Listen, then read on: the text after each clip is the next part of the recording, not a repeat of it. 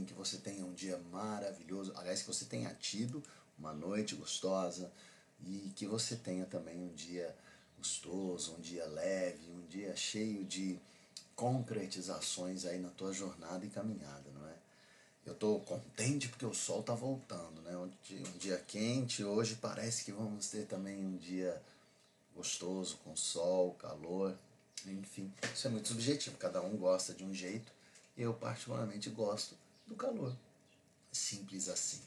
Mas bom, bom estar tá aqui contigo, bom a gente estar tá junto, começando mais um dia, terça-feira maravilhosa que será em nome de Jesus. Eu creio nisso e eu quero seguir nessa firme certeza. Amém? Ei, Rosiane, graça e paz firme aí ou não? Às vezes, já vou até adiantar para vocês, eu consigo ver os nomes que estão aparecendo. Às vezes não, por isso que às vezes eu não falo bom dia, tá? Não é maldade, não é pouco caso. Ou é cegueira ou é falta de capacidade mesmo. Então, graça e paz aí para todos em nome de Jesus. Olha só, eu estava acompanhando aqui hoje uma leitura e falava sobre uma grande reunião. Alguns homens fizeram uma grande reunião para decidir um assunto extremamente importante. Essa reunião se deu em Jerusalém e ela aconteceu logo depois da ascensão de Cristo. Cristo foi ao céu e aí eles se reuniram para discutir um assunto extremamente importante. Qual era o assunto? As pessoas tinham dúvidas ali e elas estavam discutindo quem era salvo ou o que precisava para ser salvo. Cristo já havia dito que não existia distinção. Cristo já tinha explicado, os apóstolos já tinham visto. Mas enfim, Paulo e Barnabé estavam numa cidade e aí as pessoas começaram a discutir que precisava ser circuncidado para ser salvo. Paulo e Barnabé diziam que não. Então eles foram para Jerusalém, convocaram uma assembleia, uma reunião para tentar resolver esse assunto. E ali eles discutiram e o debate foi forte. Depois você pode ler lá em Atos 15. E nesse debate, Pedro foi o primeiro que puxou a palavra.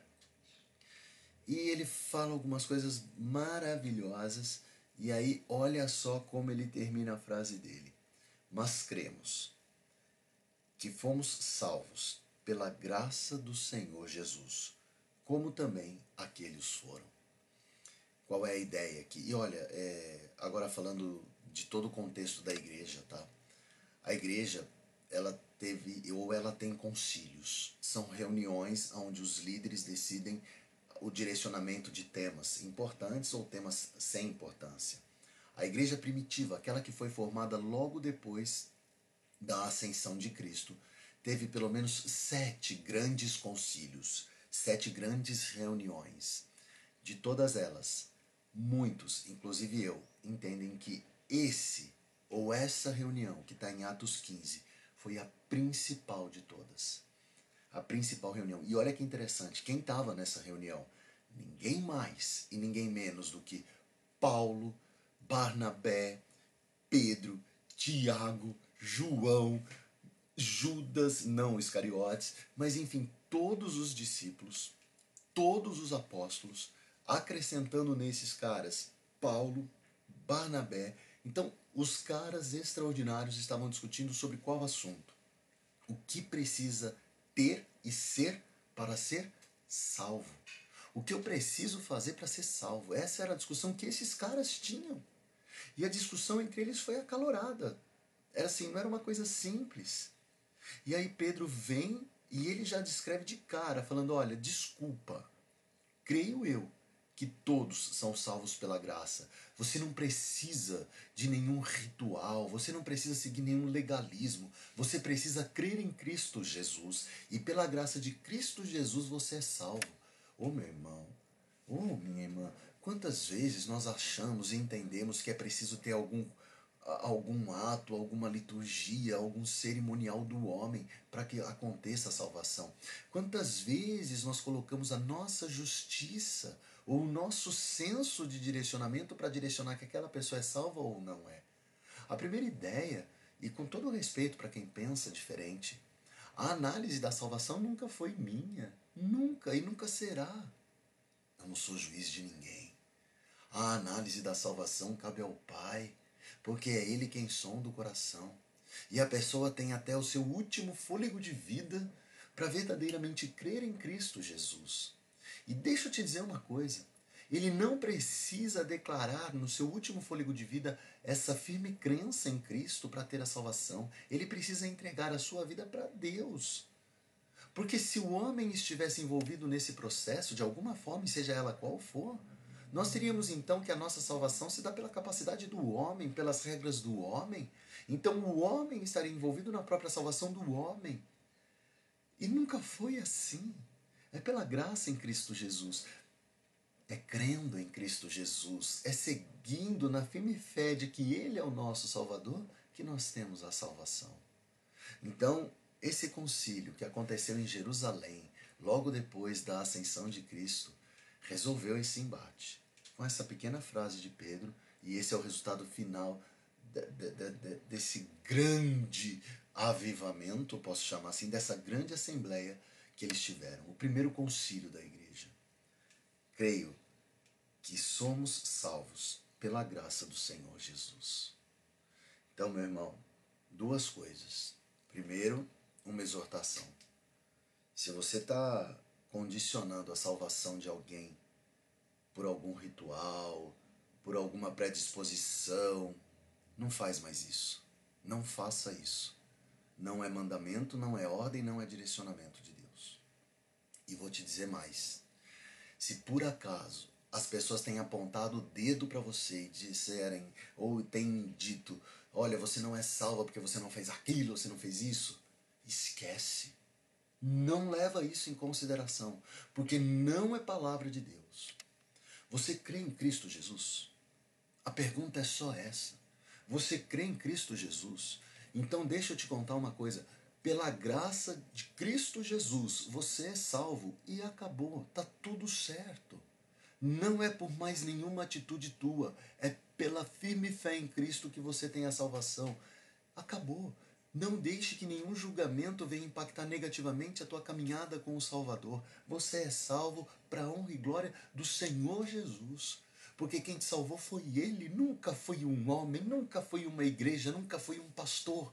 Quem te deu a salvação foi Cristo Jesus. É isso.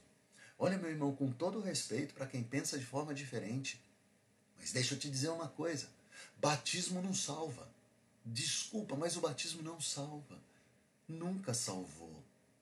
Deixa eu te contar uma coisa, meu irmão. Você fazer parte de uma igreja não salva.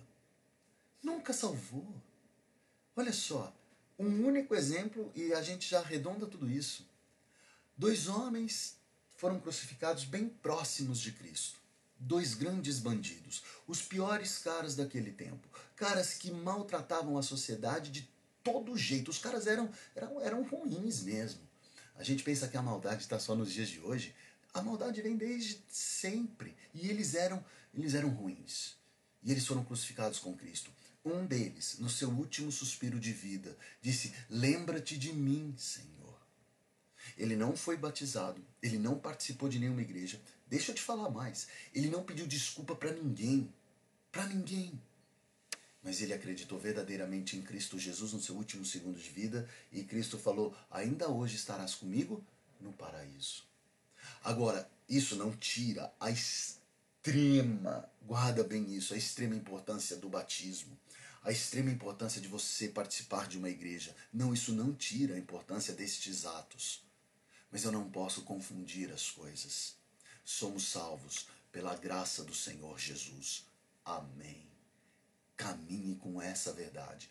Nós vamos falar mais sobre tantas outras coisas, mas esse concílio, essa reunião, a descrição de Pedro, que pela graça e a graça é o que nos basta, hoje marcou muito a minha caminhada. Você crê em Cristo? Então você é salvo. E essa, agora guarda, guarda bem, é a última para a gente ir para oração, hein? Eu vou falar baixinho, espalha não. Essa é a grande vitória que você carrega. Isso te faz vencedor com Cristo. Até a morte você venceu. Amém. Vou orar pelo teu dia, vou orar pela tua jornada, em nome de Jesus. Ora comigo. Pai, nós te agradecemos pela tua constante renovação e misericórdia. Oh Senhor, te agradecemos pelo dia de hoje, por nos dar a possibilidade de puxar o ar, Senhor, respirar e ter novos sonhos e esperanças e caminharmos firmemente na fé que temos em Ti. A fé que nos dá a condição de acreditar naquilo que não vemos. Ah, Senhor, nos dá a possibilidade de crescer na intimidade contigo. Mas nunca nos deixe esquecer, ó Pai, que pela graça em Cristo Jesus temos a salvação. Não há nenhum outro processo, nenhum outro procedimento que não a graça que nos dá a salvação. Liberta-nos do engano e do erro, Senhor, em nome de Jesus. Coloco nesta oração, ó Pai, mais uma vez as pessoas que nos acompanham, a todos aqueles, ó Pai, que clamam a Ti. Guarda cada um, Senhor, na jornada do dia, quer seja na escola, quer seja no trabalho, nas relações interpessoais, família, relacionamentos amorosos. Ah, Senhor, sê com cada um. Traz, ó Pai, a certeza da vitória que temos em Cristo. Traz, Senhor, o assossego para aquele que está desassossegado.